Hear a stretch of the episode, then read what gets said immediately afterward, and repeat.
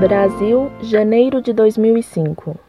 Prezado senhor Orlando Fedeli, já me disseram várias vezes que a Igreja Católica Apostólica Romana só admitiu a mulher tendo alma muitos séculos depois de Jesus. Disseram-me uns que foi no Concílio de Trento, outros mais tarde. Gostaria de saber a verdade sobre isso. Conto com a sua ajuda, agradeço de coração.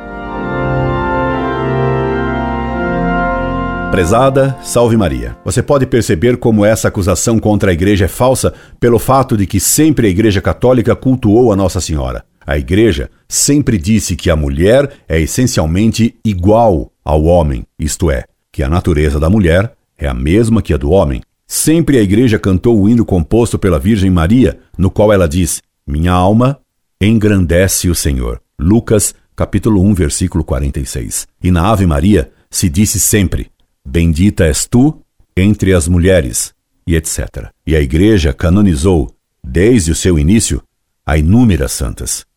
Incorde Jesus Semper, Orlando Fedeli.